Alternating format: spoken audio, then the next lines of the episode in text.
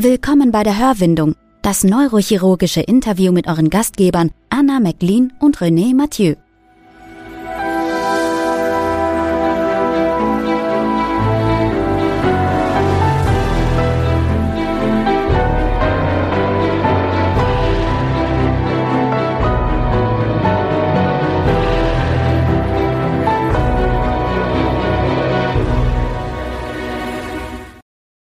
Herzlich willkommen bei der Hörwindung. Endlich wieder eine neue Folge und endlich, darf ich das so sagen, Anna, wieder eine Frau? Ja, ich finde das sehr schön. Wir wollten ja eigentlich uns immer abwechseln, Mann, Frau, aber dann hatten wir jetzt doch einen Männerblock. Das ist eigentlich frustrierend, muss ich sagen. Also ich fände es auch schöner, wir könnten das wirklich hinbekommen, dass wir alternierend eine Frau und einen Mann interviewen können. Also bitte auch hier dann der Aufruf an da draußen. Alle Frauen, bitte meldet euch, ja. Wir würden gerne mit euch sprechen. ja. Genau. Aber jetzt habe ich nur gesagt, dass wir eine Frau zu Gast haben. Herzlich willkommen bei der Hörwindung, Frau Professor Krüger. Danke. Ich freue mich, heute Abend hier teilnehmen zu können. Genau, ich würde kurz vorstellen für unsere Hörer. Professorin Jutta Krüger ist Professorin für Neurochirurgie, mittlerweile im Ruhestand. Sie hat aber eine doch sehr interessante und abwechslungsreiche Karriere hinter sich hat ihre Facharztausbildung, Jutta, du musst mich korrigieren, wenn irgendwas falsch ist, ähm, eigentlich ähm, komplett in Frankfurt gemacht, ist dann als Oberärztin nach Hamburg gewechselt, hat dann auch in Hamburg an der Universität ihren Professorentitel bekommen und ist dann aber praktisch in der Wendezeit ähm, ja, auf Suche nach einem geeigneten Arbeitsplatz in äh, ja, die Ostdeutsche Republik gekommen und ist dann in Erfurt gelandet, wo sie dann auch ähm, bis zu ihrem Ruhestand als ähm, Chefärztin in der Neurochirurgie gearbeitet hat. Jutta, soweit erstmal korrekt? Ja, das ist äh, korrekt. Ich möchte noch hinzusagen oder hinzusetzen, dass ich nicht als Chefärztin nach Erfurt gegangen bin, sondern als nachgeordnete Oberärztin. Also ich äh, habe nicht gedacht, hast du keinen Posten, gehst du in den Osten, wirst der Chef, sondern ich war nur darauf aus, mein Fach zu machen, meine Arbeit zu machen. Und da war es mir letztlich egal, äh, in welcher Position. Hauptsache, ich konnte etwas äh, tun. So. Okay, du bist ja eigentlich dann jetzt genau schon an dem Thema dran. Also das ist ja das, was ich sehr interessant finde. Du hast da auch ein äh, Buch drüber geschrieben, über die, deine Zeit an der Medizinischen Akademie in Erfurt. Ja. Vielleicht kannst du einfach mal erzählen, was hat dich denn damals motiviert, als ähm, ja, in, in äh, Hamburg arbeitende Ärztin dann praktisch direkt nach, nach der Wende, nach dem Fall der Mauer, nach Ostdeutschland zu gehen? Ich war in einem großen äh, Krankenhaus der, ähm, der Maximalversorgung und wir hatten 56 neurochirurgische Betten und es waren äh, vier Ärzte dort mit äh, mindestens 20 Jahren äh, äh, Erfahrung in diesem Fach und es war einfach zu eng. Und äh, da ähm, ich mich da dann auch nicht mehr so wohl gefühlt habe, habe ich mich nach einer anderen Möglichkeit umgeguckt. Ich hatte mich 13 Mal beworben, immer abgelehnt worden. Und äh, dann öffnete sich die Mauer. Das heißt, ich habe äh, bereits am 27. Oktober, glaube ich, als Honecker abgedankt hat, da habe ich mir schon gedacht, äh, dass dann die DDR nicht mehr existieren wird und habe mich ziemlich rasch dann an den Leiter der ähm, neurochirurgischen Gesellschaft äh, in der DDR gewandt und habe ihn gefragt, ob ich mal kommen könnte. Kurz, es war eben sehr rasch. Ich wollte nicht mehr in dieser Klinik bleiben, es war zu eng. Und ähm, da sich die Mauer öffnete, dann schließlich am 9. November und ganz viele Ärzte äh, von Ost nach West gewechselt sind, habe ich eben gedacht, dann gehe ich die andere Richtung und gehe rüber. Ich wollte meinen Beruf machen, ich wollte Neurochirurgin sein. Und äh, das war der Impetus. Da sind ja schon ganz viele spannende Aspekte dabei, wo ich gleich äh, hellhörig wurde. 56 Betten, vier Ärzte und du sagst nein, trotzdem. Nein. Vier Ärzte mit 20 Jahren ah, Berufserfahrung. Genau, ja, da, nein, nein, weil nein, das, das, äh, das, hätte mich, äh, da, da würde man heute, ja. würde man schockiert sein, wenn das äh, zu eng wäre bei 56 Betten und vier Ärzten. Nein, nein, nein, nein, nein, nein, ja. nein. Ich hatte ja sogar noch drei Stellen dort dazu besorgt, mhm. Assistenzarztstellen, mhm. äh, in dem ich eben äh, statistisch festhalten ließ, dass wir auf Stufe D bezahlt werden. Das heißt, die Kollegen und ich, die Dienst hatten, haben die Dienstzeiten aufgeschrieben und dann aufgrund dieser Erhebung konnten wir drei Assistenzärzte mehr einstellen, waren damit elf oder zwölf. Und dennoch war es mit Sicherheit zu damaliger Zeit so, dass ähm, von Arbeitszeitschutzgesetz hat man ja noch nichts gehört, dass die Stundenwochen doch enorm waren. Ja, für mich ja, aber es musste nicht unbedingt sein. Also wir haben schon Überstunden gemacht, die durfte man auch aufschreiben, kriegte man auch bezahlt. Aber ähm, es war nicht so, dass man so rund um die Uhr da gewesen ist, durchaus nicht. Das Zweite ist natürlich, was, ähm, was eine Erklärung wahrscheinlich ähm, bedarf. 13 Bewerbung als gestandene Neurochirurgin mit 20 Jahren Berufserfahrung und trotzdem abgelehnt worden? Tja. ich glaube, da kommen wir schon zu einem Kern des Problems zu der Zeit wahrscheinlich. Ja, mhm, mhm, ja. ja. Ich habe sogar mich auch nur als Oberärztin beworben in Berlin. Da hm, hatte man aber auch kein Interesse. Nein, nein, das war ähm, praktisch nicht möglich. Ja, ich hatte ja sogar als eine Anfrage wenigstens an der Universität Mainz, äh, ob ich da nicht als Oberärztin hin könnte, weil ich aus Frankfurt auch mal wieder unbedingt weg wollte. Mein, es war der Chefwechsel und ich habe diesen Wechsel nicht gut überlebt und ähm, dann habe ich in Mainz angefragt und äh, der hat gesagt, was, Sie als Frau, äh, das geht gar nicht, meine Mitarbeiter würden mich totschlagen. Äh, in die Poliklinik, da wäre wohl was frei.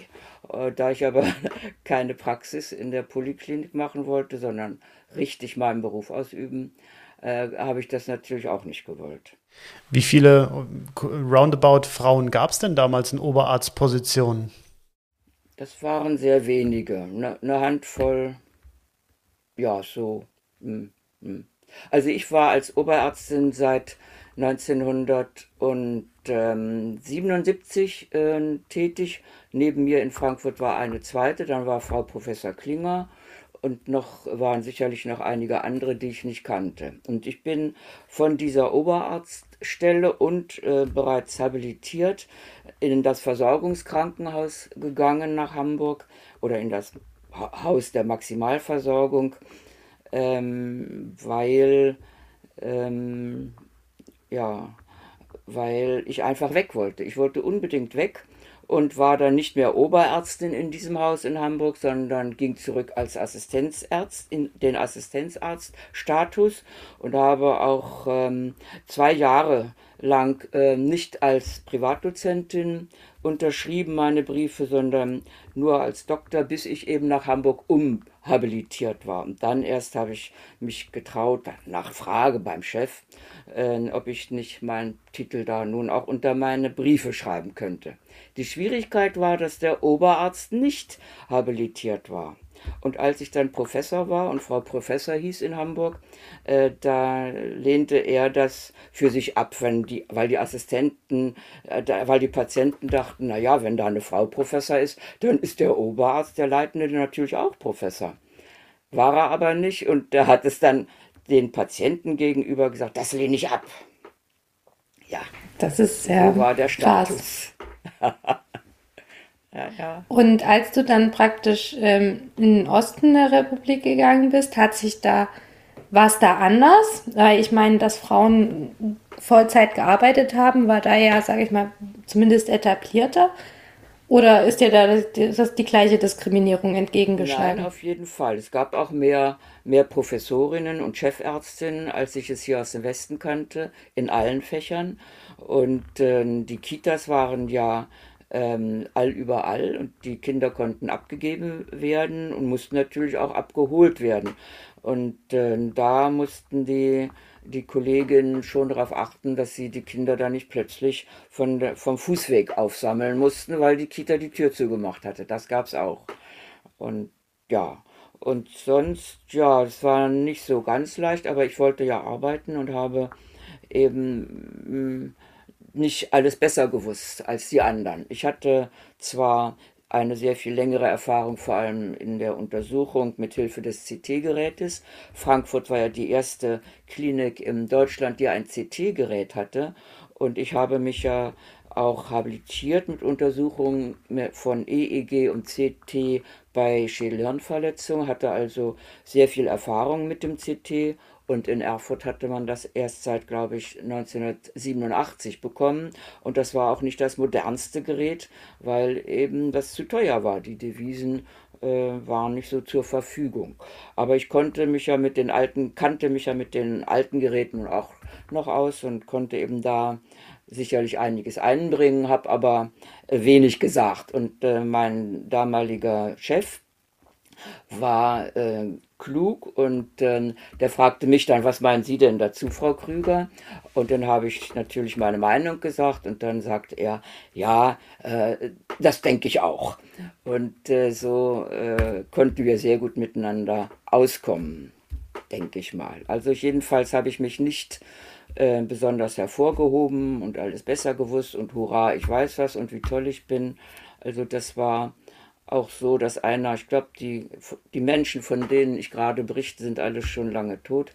Ich habe mich also sehr ähm, zurückgenommen und nur so ein bisschen dann eine Leine gezogen, wenn ich meinte, es sei äh, vielleicht das, was ich gelernt hatte, etwas anders. Und das war äh, bei den westlichen Chefs überhaupt nicht. Die äh, haben mm, mir nicht äh, geglaubt, wenn ich was gesagt habe oder so. Das war also eine schwierige Situation. Aber in Erfurt, der hat es mir leicht gemacht. Er war, wie gesagt, lebensklug. Wie war denn dein Weg in die Neurochirurgie? Das war ja offensichtlich sehr früh. Das war ja zu Zeiten, da gab es ganz wenige Neurochirurgien überhaupt in Deutschland, in Westdeutschland in dem Fall. Ja, das ist richtig. Und äh, ich hatte meine Doktorarbeit in der Psychiatrie geschrieben äh, zur Geschichte der Psychiatrie in Hamburg und mein Doktorvater war nach Frankfurt gegangen und äh, Frankfurt am Main, muss man ja jetzt sagen. Und ähm, ich habe äh, die Doktorarbeit nicht ganz fertig gehabt und bin nach dem Staatsexamen gleich hinterher, damit meine Arbeit auch fertig wird. Und er hatte eine Stelle für mich für sechs Wochen. Da konnte ich aber die Arbeit noch nicht ganz fertig machen. Die musste noch geschrieben werden. Da hat er seinen Nachbarn Neurochirurg von Beruf gefragt, ob der nicht einen Platz hätte. Hatte der. Und so bin ich in die Neurochirurgie gekommen. Und da war auch eine Ärztin, eine Stationsärztin zunächst, äh, Frau Dr. Kupfer. Und die war eine hoch engagierte Neurochirurgin. Sie war geschickt und äh, sehr zugewandt zu den Patienten. Und ich lernte auch äh, da einen sehr guten Chef kennen, einen Professor Hugo Ruf. Und äh, dann habe ich gedacht, das ist ein Fach für dich. Denn mein Lehrer hatte schon zu meiner Mutter gesagt, er möge mich von der Schule runternehmen in der äh, Sechster. Äh, es würde bei mir nicht reichen mit dem, mit dem Studium und so. Ich sollte lieber was Handwerkliches lernen. Naja, das habe ich dann tatsächlich auch getan. ja. Ähm, wie, wie war das damals? Ähm, Gab es da Neurochirurgie schon als eigene Facharztausbildung oder war das noch in die große Chirurgie an sich eingebettet? Nein, nein, das war im, im Westen war das eine eigene Ausbildung. Ich bin jetzt leider mit den Zahlen nicht so gut, also da hat der alte Lehrer doch recht, das Gehirn ist nicht so. Aber es gab es die eigene, die eigenständige neurochirurgische Ausbildung gab es äh, ab Anfang der 60er Jahre oder sogar schon seit 58, bin ich ganz sicher. Also man konnte äh, zu meiner Zeit, ich habe da 71 angefangen, ähm, den Facharzt nur mit Neurochirurgie machen. Man brauchte also nicht mehr Chirurgie dazu zu tun, was vorher nochmal eine Bestimmung war. Ein Jahr Chirurgie mindestens und ein Jahr Neurologie wurde auch gewünscht, aber das war zu meiner Zeit schon abgetischt. Und ähm, ja, habe ich nur Neurochirurgie gemacht. Das heißt, ich habe anderthalb Jahre, was mir auch gut getan hat, in dieser Zeit Neuroradiologie gemacht. Wie gesagt, wir hatten ähm, das erste CT-Gerät, allerdings erst 74, aber dadurch hatte ich einen guten Einstieg auch in die Neuroradiologie.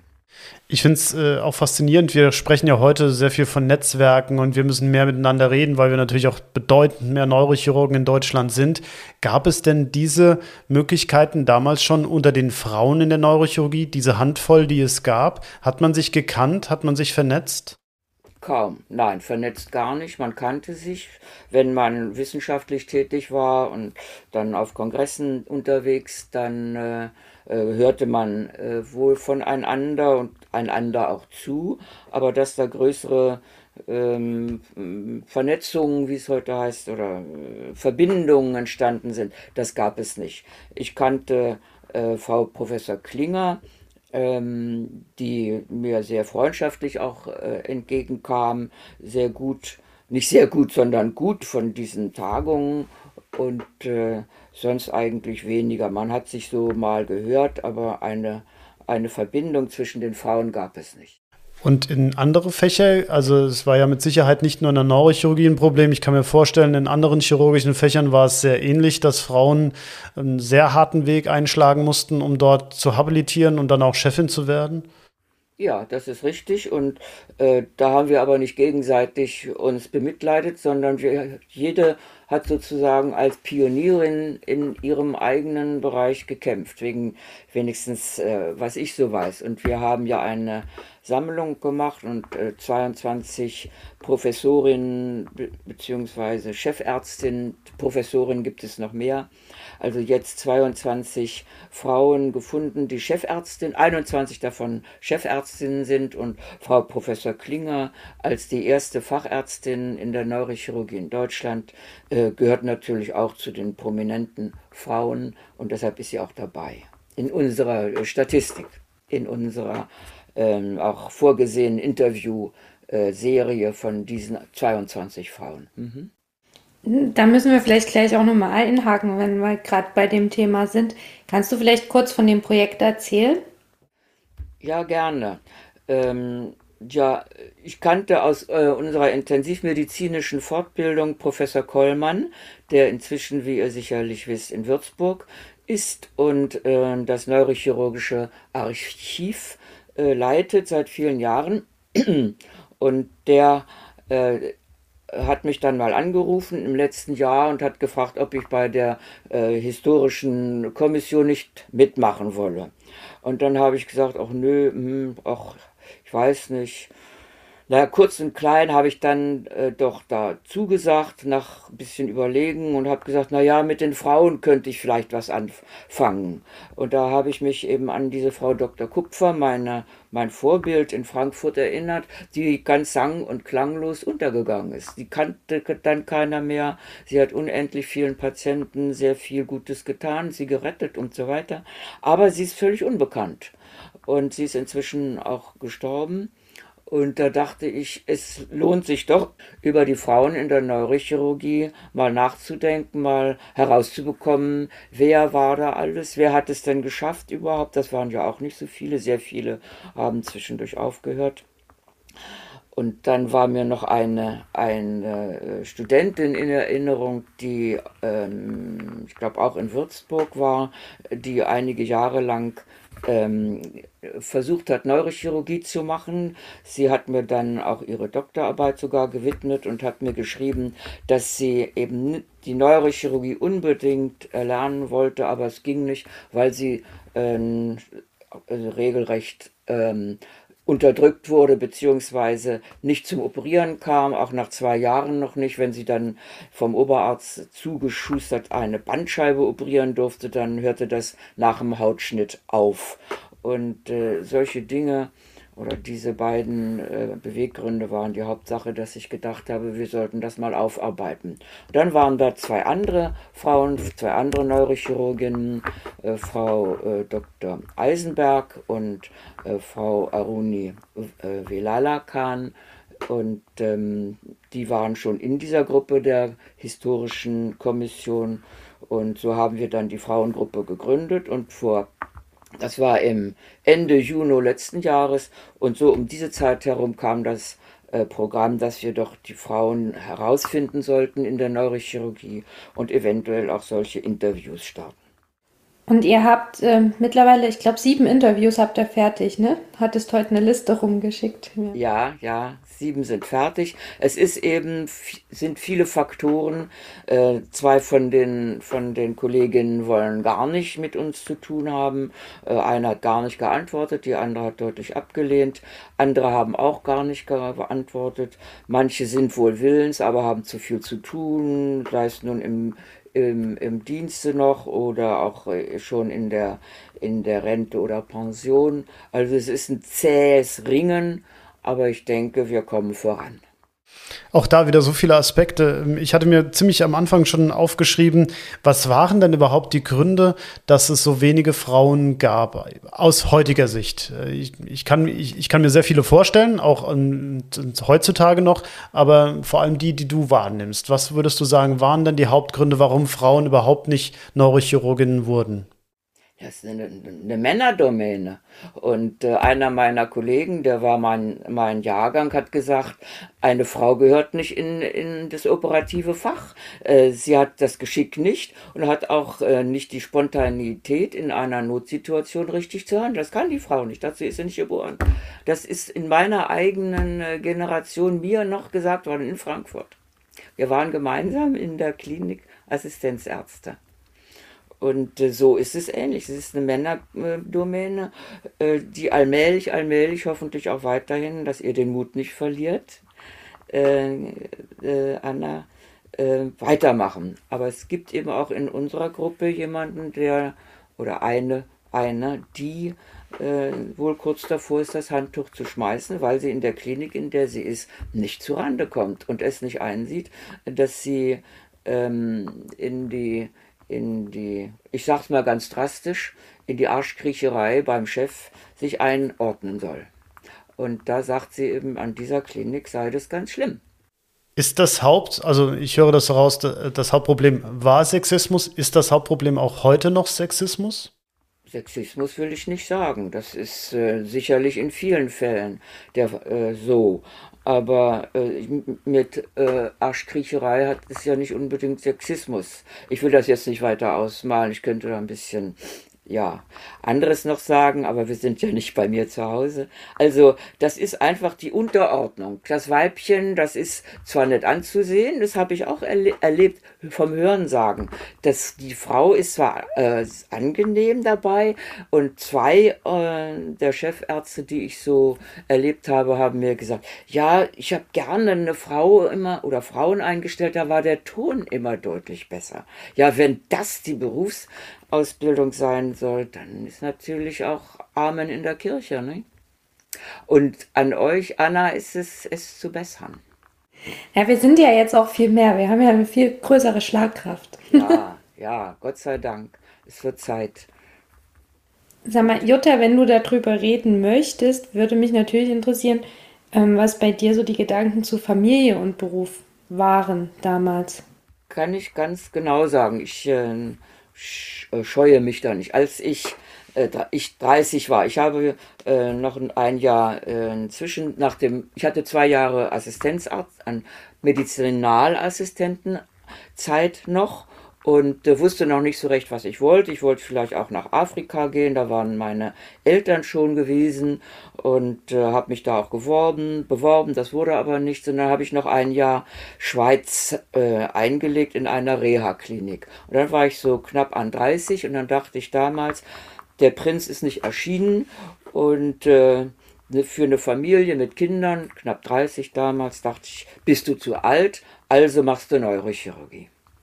Und ich habe eben an dieser Klinik in, in Frankfurt gelernt, dass nicht nur das Handwerkliche sehr wichtig ist und dass man eine sehr gute Kondition benötigt, sondern dass auch die Zuwendung, heute sagt man ja Empathie dazu, die Zuwendung zum Patienten, zuhören, auch mit den Assistenten, mit den, mit den Angehörigen sprechen, dass das eine genauso, fast genauso wichtige Eigenschaft ist, die man mitbringen muss in der Neurochirurgie. Und so habe ich gesagt, dann kann ich mein handwerkliches wünschen und hoffentlich können, wenn es zu Hause auch mehr um Hausbau ging als diese feinen Sachen. Aber die soziale Ader, die mir nun mal gegeben ist, dafür kann ich ja nichts, äh, die kann ich äh, nun austoben in diesem Fach. So, Sehr schön. bei mir. Wie war denn die Reaktion, wenn man besser wurde als die Männer? Ich kann mir vorstellen, dass da das Gehacke erst richtig losging oder das ist auch das, was mir manchmal zugetragen wurde von gleichaltrigen Frauen in auch in anderen Fachdisziplinen. Das ist wohl richtig. Das ist mir auch passiert, ja. Und äh, ich habe ja anfangs schon gesagt, dass da in dieser Klinik unter vier oder ja mit, mit drei Männern 20 Jahre Erfahrung das eine war auch noch eine weitere Frau, die ich auch noch zur Oberärztin gemacht habe, weil sie das sonst nicht wollte. Na, das ist wieder was ein bisschen an. Also kurz und klein, die, ähm, äh, die äh, Situation war für mich schlimm. Ich wurde schwer gemobbt und ähm, deshalb wollte ich auch dahin. Wenn die Mauer nicht gefallen wäre, hätte ich mit meinem 50. Lebensjahr sicherlich irgendwo in einer Praxis Unterschlupf gesucht und auch gefunden. Ich konnte ja EEG und konnte Neuroradiologie und hätte da sicherlich mit jemandem zusammen etwas tun können. Dann kaufmännisch bin ich eine Flasche und das kann ich nicht und dann hätte ich eben lieber, wäre ich in so eine Praxis untergeschlüpft. Und das war damals so im Beginn. So, ja. Aber jetzt sind wir zum Glück schon wieder so ein bisschen beim Thema, weil ich hatte auch noch so eine brennende Frage, weil du das auch in deinem Buch so schön beschreibst. Als du dann in Erfurt ankamst, was hast du denn da so rein vom, von der technischen Ausstattung ähm, und, und ja, wie, wie die Stationen waren und der OP war? Was hast du da vorgefunden? Ja, also angedeutet habe ich das ja schon ganz zart mit dem überholten CT-Gerät, das äh, trotzdem neu gekauft worden war. Und äh, ich habe in meiner Schulzeit, in, in der Oberstufe, habe ich oft bei Diakonissen in der Nähe, ich bin in Göttingen aufgewachsen, in dem Wiener Krankenhaus, das ist ein Ort direkt an, an Göttingen dran, in dem Krankenhaus an den Wochenenden den Diakonissen geholfen. Das haben wir so freiwillig gemacht, das war so ein bisschen Ehrensache. Und ähm, da, von daher kannte ich den Geruch, der mir dann 1990, äh, ab Juli 90, wieder entgegenschlug. Also irgendwie so diese Putzmittel und, äh, nicht, und die Ethernarkosen fast noch. Und äh, wir haben uns die Hände, die Arme gebürstet, zehn Minuten lang bis zum Ellenbogen. Anschließend wurden die Hände in, äh, in äh, eine, glaube 40-prozentige Alkohollösung getaucht und äh, die Flure und auch die Zimmer waren äh, sehr, sehr in einem sehr schlechten Zustand. Aber man hatte sich daran gewöhnt. Ein Kollege von mir, der, da, der damals mein vorgesetzter Oberarzt war, der sagte, wir haben das gar nicht mehr gesehen. Wir, haben, wir sind durch unsere Städte gegangen und sind eben dort so aufgewachsen. Es ist uns nicht aufgefallen. Der Zustand war wirklich schlecht. Es, als ich da war, also ab Juli äh, 90 gab es bereits alles. Früher muss, davor mussten zum Beispiel Antibiotika vom äh, Oberarzt äh, gegengezeichnet werden und ähm, man äh, hatte wirklich sehr wenig. Es gab äh, keinen Einmalartikel, fast keine Einmalartikel. Ähm, wir hatten also Stoffmundschutze und Stoffmützen auf und ähm, alle Einmalartikel waren sehr rar. Und ähm, die, die, was ich sonst so, die, der, das Niveau der Neurochirurgie entsprach dem, äh, den ich in den 70er Jahren in Frankfurt hatte kennenlernen dürfen. Also es war wirklich schlimm. Die Menschen dort waren alle sehr engagiert ähm, sowohl die Ärzte, die ich kennengelernt habe, als auch die Schwestern und die Pfleger, die waren hochmotiviert, die haben auch eine Zuwendung zu den Patienten gehabt, wie wir sie eben heute gar nicht uns mehr vorstellen können. Das geht ja durch die durch die ganze durch die ganze äh, Technik mit äh, den, äh, na, das wisst ihr besser als ich, mit den DRGs und so weiter verloren, leider. Wie schnell hat sich das äh, technisch angeglichen dann? Also wie lange hat es gedauert, bis man sagen konnte, ging das dann sehr schnell oder hat es doch eine ganze Weile gedauert? Nein, das hat schon ein paar Jahre gedauert. Also ähm, die ganz, es wurde dann der chirurgische Block oder das chirurgische Haus wurde in Erfurt neu gebaut und 2000 im Jahr 2000 eingeweiht und da war die Technik auf dem, auf dem entsprechenden Stand, auf dem höchsten Stand, das kann man sagen. Davor war aber, waren die Gelder nicht so viel, obwohl so viel Geld äh, aus dem Westen ein hingeflossen ist. Aber es, es versackte auch wirklich in der, in der schlechten Ausstattung. Äh, so viel Geld konnte gar nicht sein. Ich weiß auch von West, äh, Kollegen, dass die zu Recht ziemlich sauer waren. Zum Beispiel in Gießen äh, war auch seit Jahrzehnten ein Neubau für die Neurochirurgie ähm, zugesprochen worden, aber das wurde nichts, weil das Geld dann plötzlich in den Osten floss. Nicht? Da kamen also ähm, unterschiedliche Aspekte, aber es dauerte, wie soll ich sagen, also bei uns dauerte es, äh, in Erfurt dauerte es rund um zehn Jahre. Zwischendurch gab es immer Verbesserungen, es gab zwar kein neues CT dem alten Gebäude, aber ich konnte, äh, glaube 98 sogar ein intraoperatives CT bekommen, das wir dann mit umgezogen haben vom alten in das neue Gebäude.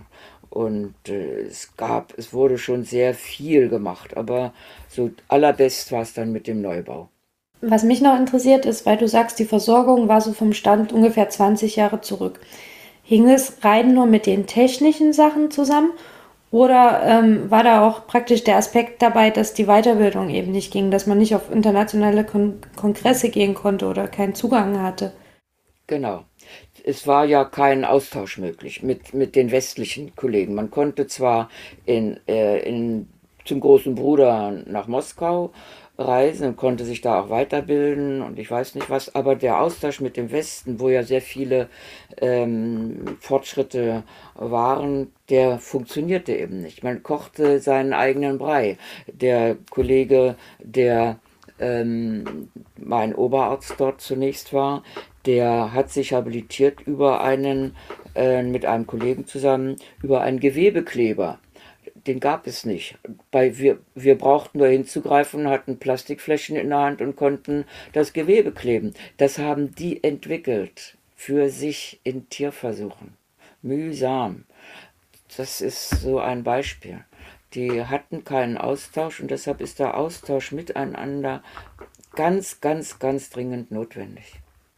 Also sie mussten sozusagen alles nochmal selber neu entwickeln, was ist eigentlich? Ja, ja, ja. Die waren findig, die waren clever, äh, konnten das auch, aber es war eben alles aus der eigenen, in der, in der eigenen Brühe äh, gekocht und entwickelt. Es konnte nichts Neues hinzukommen. Der Austausch fehlte.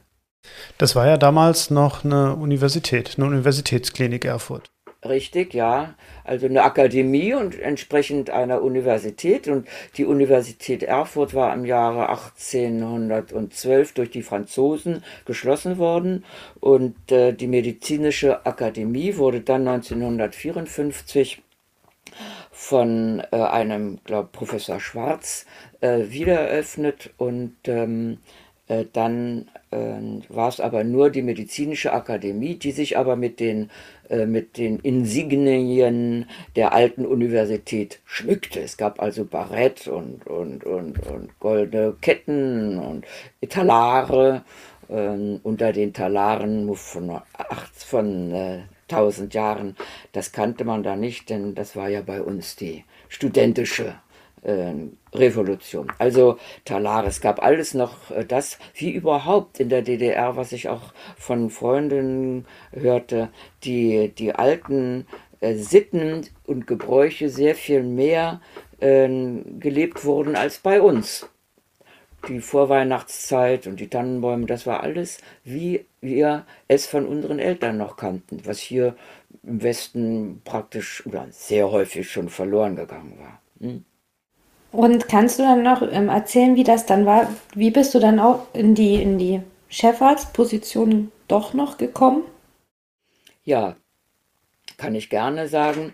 Äh, das ist ja was Gutes für mich. Ich hoffe für andere auch.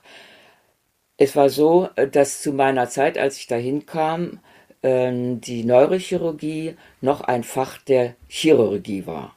Also die große Mutter der Chirurgie hatte unter sich die Bauchchirurgie, die Neurochirurgie, die Gefäßchirurgie, ähm, ich glaube die Urologie und auch die Kinderchirurgie. Also fünf weitere Fächer.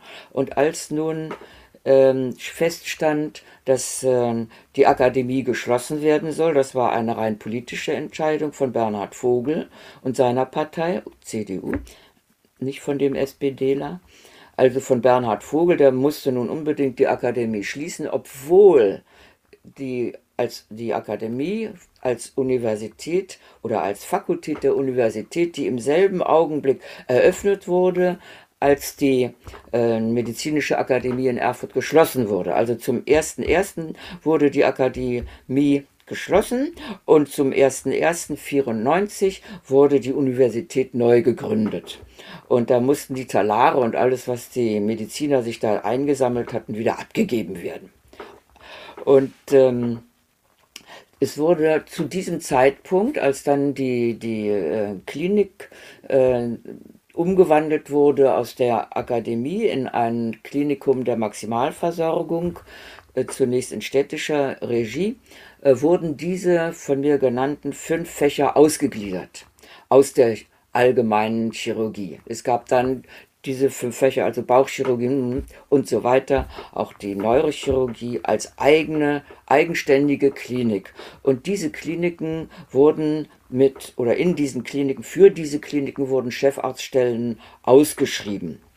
Äh, die mussten ja neu besetzt werden. Und äh, da hat mich dann der ärztliche Direktor gefragt, ob ich denn, ob, obwohl jetzt die medizinische Akademie ja nicht mehr existieren würde, ob ich denn in Erfurt bleiben wolle. Das wäre doch äh, nicht so toll, nicht mehr Universität zu sein und forschen, Studenten und so weiter. Da habe ich gesagt, ich will nur arbeiten. Also ähm, ich bin gerne in Erfurt, ich bleibe gerne in Erfurt und die Akademie und Universität ist mir nicht so wichtig. Da hat er dann gesagt, naja, dann setzen Sie mal die Annonce auf, die auf Sie zutrifft. ja, so war das. Und dann habe ich das gemacht. Und zwar hatte ich, das war also drei Jahre nach meinem Dortsein. Und da hatte man wohl gesehen, dass äh, eine Frau in der Neurochirurgie das auch machen kann. Also wenn ich richtig gerechnet habe, sprechen wir jetzt um das Jahr 94 rum. Dezember 93 wurde ich noch C4-Professorin und äh, zum, bis zum 31.12. 93 äh, und ab 1.1. war ich dann nur noch Chefärztin und durfte mich aber nicht mehr Universitätsprofessor, sondern nur noch Professor. Ich hatte ja den Professor auch schon in Hamburg erworben. Also da, naja, ich hatte meine akademische Heimat verloren. Die, das, da gibt es auch äh, viele, viele Schriftwechsel und es gibt Demonstrationen. Wir haben demonstriert wie die Verrückten. Das waren zum Teil, glaube ich, bis 350.000 Menschen unterwegs, um das zu verhindern. Und ähm, nein, na, steht im Buch. Äh, also es nutzte alles nichts. Die Politik wollte das schließen. Und natürlich äh, war es schon ein, ein, eine schlimme Sache. Aber äh, wir mussten damit leben. Wir mussten es akzeptieren. Da kam kein, kein Weg drumherum. Und so habe ich dann gesagt, ja, gut. Was war der Grund? Also war es in, in Thüringen, gibt es wie viele Universitätskliniken? Jena. Und Jena ist 60, 60 Kilometer entfernt. Und äh, da war auch derzeit zwar eine neurochirurgische Abteilung, aber die war sehr dünn und mager und äh, das lief so gerade erst an.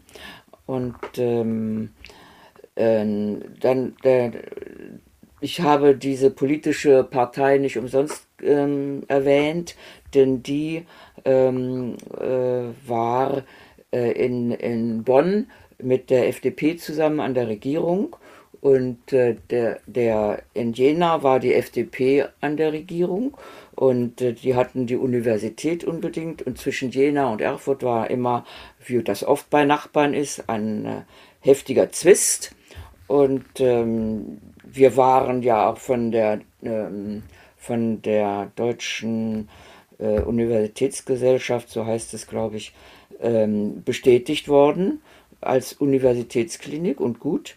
Und die, kleinen, äh, die kleine Zahl der, der Studenten war sehr angenehm. Sie lernten sehr viel, vor allem eben die klinischen Fächer. Die Vorklinik war ja noch nicht in Erfurt. Die mussten in Jena oder in, in äh, Leipzig abgeleistet werden, die vorklinischen Semester. Und ähm, ja, und in Bonn ähm, äh, war eben FDP und CDU und dann setzte anscheinend, so haben wir es wenigstens gehört, der FDP-Mensch den CDU-Menschen in Thüringen äh, unter Druck, äh, dass er auf jeden Fall nicht äh, die Universität in Erfurt oder die Medizinische Akademie in Erfurt erhalten dürfe, weil die FDP sonst aus der Koalition austreten würde. Und das war nicht nur für Thüringen so, sondern auch in Bonn. Und dann hätte in Bonn die, äh, der Bundesrat seine Mehrheit verloren. Und das war, so haben wir gehört, der eigentliche äh, Hintergrund. Und es ist damals sogar eine Gruppe von Studenten nach Bonn gefahren, um auch da äh, dafür zu bitten, dass die Universität die Akademie erhalten wird, aber das wurde alles abgeschmettert. Ähm, wen das besonders interessiert, der kann in mein Buch gucken. Da ist diese Situation oder diese, diese ja, der ganze Verlauf äh, enthalten, den man aus meiner Sicht, ich habe ja nebenbei noch ein bisschen gearbeitet, äh, erfahren konnte und der auch in der Presse stand. Ich habe damals schon äh, alles aus der Presse, was ich erhalten konnte, ausgeschnitten, aufgehoben und auch zusammengestellt. Ich werde es auf jeden Fall in den Show Notes verlinken, dass das auch jeder nachlesen kann. Wie waren dann die, er die Jahre als Chefärztin? Ja, die waren gut. Wir hatten natürlich viel zu tun. Ähm, ich habe versucht, meine meine Mitarbeiter anzuleiten, äh, ihnen das Operieren beizubringen, ihnen die Diagnostik beizubringen. Ähm, da wurde ich äh, gerade jetzt zu meinem 80. Geburtstag von meinen ehemaligen Oberärzten ähm, sehr hoch gelobt, was ich gar nicht erwartet hatte. Hm. Aber das ist eine Aussage von diesen beiden, mit denen ich es in meinen letzten paar Jahren ein bisschen schwer hatte, weil ich zu lasch war, zu locker, äh, keine OP-Verbote gemacht habe, sondern ähm, irgendwelche Dinge, äh, die sie mir nicht gut getan haben, äh, an die Seite gestellt habe, weil mein, mein Lebensimpetus ist, mich an der Sache zu orientieren. Und die Sache war eben unser Fach und die Menschen, die von unserem Fach, die unser Fach, die Neurochirurgie benötigten und von diesem Fach profitieren konnten. Es sollten also alle, die soweit waren, sollten auch alle Operationen können. Natürlich auch Aneurysmen, Hypophysen durch die Nase, alles, was eben auch kompliziert ist. Das habe ich in Stunden und auch zum Beispiel, auch zum Teil nächtelang äh, stehenden Assistenzen weitergegeben. Und dann eben auch die Diagnostik und die, das, die Herangehensweise an den, an den Patienten, ähm, Anamnese erheben und so weiter. Das konnten sie zum Teil schon. Sie konnten, natürlich konnten sie das, aber die Zuwendung hatte man äh, nicht so gelernt in der DDR, also die Empathie. Und ähm, neurologische Untersuchungen konnten die natürlich. Klar, das konnten sie sogar sehr gut. Hm. Die Frage war auch ein bisschen dahin abgezielt, nicht nur innerhalb der Klinik, sondern auch unterhalb der Chefärztinnen und Chefärzte. Viele Chefärztinnen wird es ja nicht gegeben haben zu der Zeit? Doch, es gab eine, eine Kardiologin und es gab die Hautchefin und Hautklinikchefin und ja, eine Radio, eine, eine Strahlentherapeutin. Ach nee, die, ja, die kam erst dann, die hat den anderen abgelöst, aber noch zu meiner Zeit. Also es waren schon, ich weiß nicht, ob ich in den, in den theoretischen Fächern noch einige. Hämasthesiologie, da war dann auch später eine Chefin. Also es waren schon einige da. Mhm. Innerhalb des Hauses und jetzt zwischen den anderen Häusern mit den neurochirurgischen Chefs und Chefinnen? Ja, ähm, in Jena, das war dann später ja so, dass ich zwar noch Doktoranden haben durfte, aber die liefen dann nicht mehr unter meinem Namen, sondern die kriegte dann mein äh, mein Kollege in Jena als Skalp an den Gürtel gehängt, wie mein Bruder zu sagen pflegte. Und äh, die war, liefen also unter seinem Namen. Er hatte diese ganzen Dissertationen dann gemacht oder geleitet und geführt. Aber sonst hatten wir so ganz gutes Verhältnis. Ich bin auch nach Jena gefahren, um, ein, um die CT, um die ähm, Wirbelsäulenoperation im CT mir anzuschauen. Wir haben schon ähm, wir waren keine fetten, dicken Freunde, aber wir hatten ein nachbarschaftlich gutes Verhältnis. Genauso mit, mit den Ärzten in Bad Berka, wo dann ja ab 99 Frau Professor Benke Mursch äh, äh, tätig ist. Wie gesagt, wir kannten uns, aber befreundet waren wir nicht. Es gab auch kleinere äh, Kliniken. Wir hatten dann so einen Ach ja, das waren aber die allgemein, das waren so neurologische Kliniken oder chirurgische in der P sogenannten Peripherie, äh, die dann fragten, äh, ob ein Patient operiert werden müsste oder nicht. Und wir hatten dann so eine ähm, CT geführte CT- und computergestützte Vernetzung eingeführt mit acht Kliniken, die uns häufiger Patienten schickten.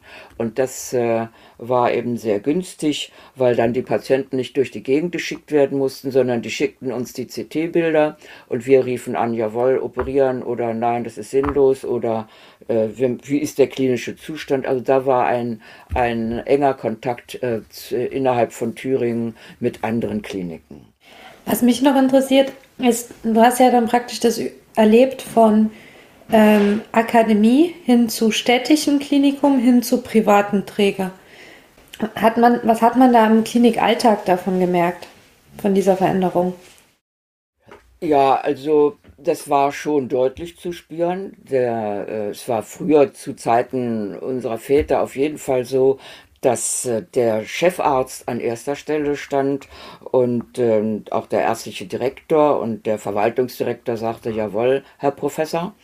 Und äh, jetzt kehrte sich das völlig um. Die Ärzte waren der Verwaltung, äh, wenn man Pech hatte, auch ausgeliefert. Und ähm, ähm, die Verwaltung hatte wirklich das letzte Sagen. Und ähm, einer der Verwaltungsdirektoren hat mal gesagt ähm, zu seinen Mitarbeitern beim Neubau, äh, wehe, wenn ihr die Chefärzte äh, in die Pläne gucken lasst, äh, dann äh, werdet ihr entlassen. Also in diesem Zustand bewegte sich das und ähm, dann später mit der, das war noch während der äh, halbe halbe städtisch und, und ähm, privat. Und als es dann ganz privatisiert wurde, dann äh, gab es schon ähm, unangenehme Situationen. Ja. Hm. Und ähm, das war so auf der, auf der Ebene der Leitenden ähm, und ähm, ähm, Ebene, wo eben die Arbeit wirklich gemacht wird, also bei Schwestern und, und auch äh, Assistenzärztinnen, Ärztinnen, die wurden äh, gar nicht gehört. Das war völlig ähm, Wurst. Das wurde, die wurden eben, ja, die mussten ihre Arbeit tun. Und zwar die Arbeit, die von der Verwaltung angesetzt wurde. Überwiegend, äh, und der Niedergang war für mich, und ich war froh, dass ich dann weg war, war die Einführung der DRGs mit diesen schrecklichen Abrechnungsnotwendigkeiten. Äh, das wurde uns aufgebrummt. Und dann kriegten wir auch Computer, aber keinen Unterricht dazu. Wir mussten da irgendwie uns durchschleusen. Und ähm, ja, und wir wurden auch dazu angehalten, ganz viel zu operieren. Je mehr man operierte und je mehr Patienten man hatte, desto besser. Und äh, ich bin da mal in die Verwaltung gegangen nach ein paar Jahren und habe gefragt, ob ich nicht ein bisschen mehr äh, verdienen könnte und das Gehalt ein bisschen aufbessern. Da wurde mir glatt gesagt, ja, ihre Zahlen, die stimmen ja nicht. Wenn sie mehr operieren und mehr Patienten haben, dann können wir wieder weiter drüber reden. Das war so zwei Jahre vor meinem Ausscheiden und äh, da habe ich dann eben auch die Segel gestrichen. Ja. Und dann haben sie, hat mir die Verwaltung äh, äh, einige ähm, einige von den Assistenten sind dann gegangen, sind an andere Kliniken gegangen, sodass wir nur noch sehr wenige waren und die Dienste schwierig wurden.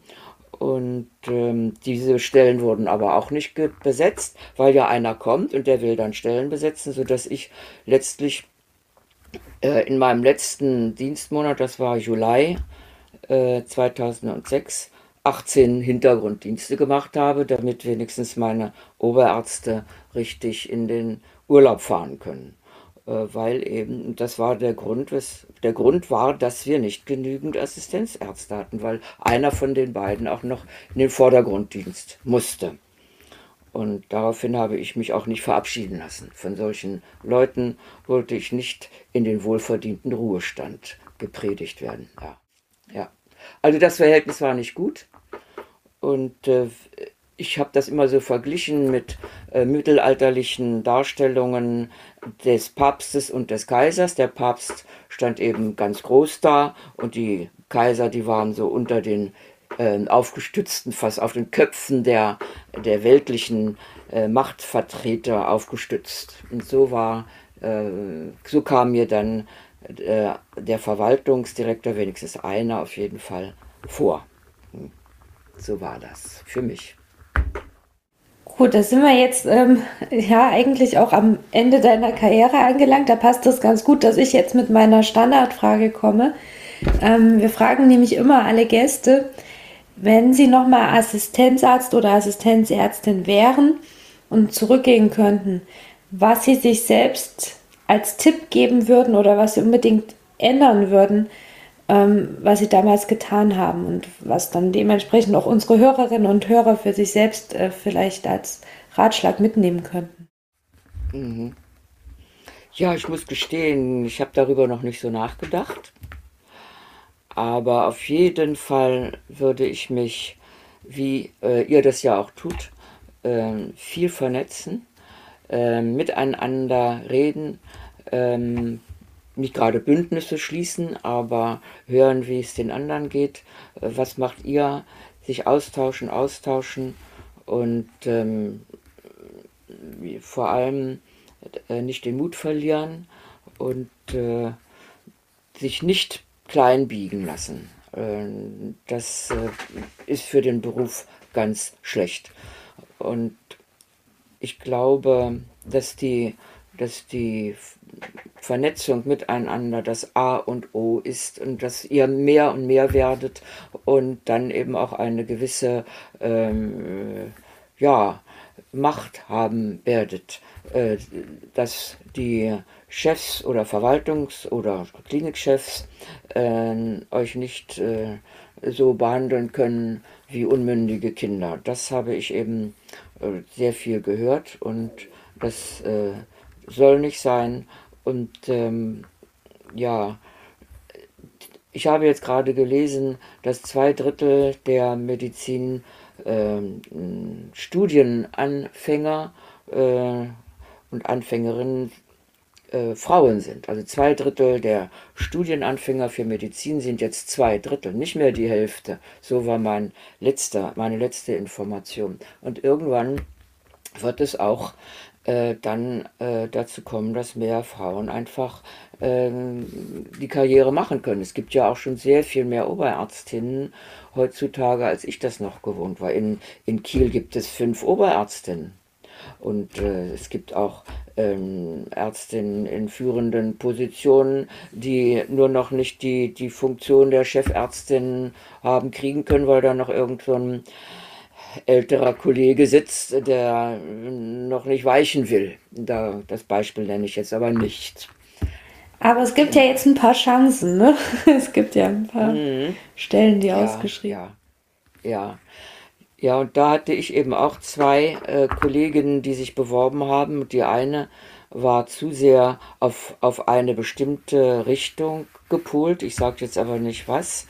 Die war ähm, sicher gut, aber nee, es waren drei Bewerberinnen sogar. Ähm, die hatte ein zu schmales äh, Feld, das hat sie inzwischen deutlich ausgeweitet. Die zweite wollte unbedingt nicht zu uns, um die habe ich sehr geworben, aber die wollte nicht, die hatte was Besseres vor, ist sie auch geworden. Und die dritte hat auf die Frage, äh, was, weshalb sie nun nach Erfurt wollte, gesagt, naja, es wurde mal Zeit, dass man Chef wird. sie ist auch Chefin geworden, aber es hat uns nicht so ganz ausgereicht, sodass ich eben bei 18 Bewerbern und Bewerberinnen auf meine Stelle leider keine Frau äh, durchkriegen konnte. Hm. Aber der Chef, der es geworden ist, war ja auch nicht so schlecht, muss ich jetzt sagen. ja, ja. Gut. Ich will mich nicht. gerne an der Stelle ganz herzlich für dieses kurzweilige Gespräch bedanken. Die Stunde ist leider schon rum. Wir hatten mal irgendwann gesagt, wir machen immer so grob eine Stunde, damit die Leute eben auch eine gute Episode zu hören haben. Ich glaube, der Anknüpfungspunkt sind ganz klar die Interviews, dein Buch natürlich und ich hoffe auch weitere Episoden von uns. Herzlichen Dank, Jutta. Ich habe noch was, was ich sagen möchte. Sehr gerne. Ich habe auch mal ich habe noch mal eine Arbeit geschrieben, die heißt Meine Erfahrungen auf dem Weg durch die Neurochirurgie oder eine Herrenrede. Die Herrenrede habe ich auch mal gehalten, ist veröffentlicht im Ärzteblatt Thüringen 2004. Und da kann man vieles, was ich jetzt erzählt habe, sogar nachlesen. Aber es ist lange her. Ich danke für die Einladung und hoffe, dass es niemanden abschreckt, dass auch lustige Sachen waren und ja, Kurzweil, hast du ja gesagt, René. Ganz sicher. Ja, auf alle Fälle. Super, vielen, vielen Dank. Herzlichen Dank. Gern. Gebt uns bitte Feedback, indem ihr uns auf unserer Seite hörwindung.de einen Kommentar hinterlasst oder eine Audionachricht sendet. Gerne könnt ihr uns auch auf Twitter oder Instagram unter Hörwindung folgen.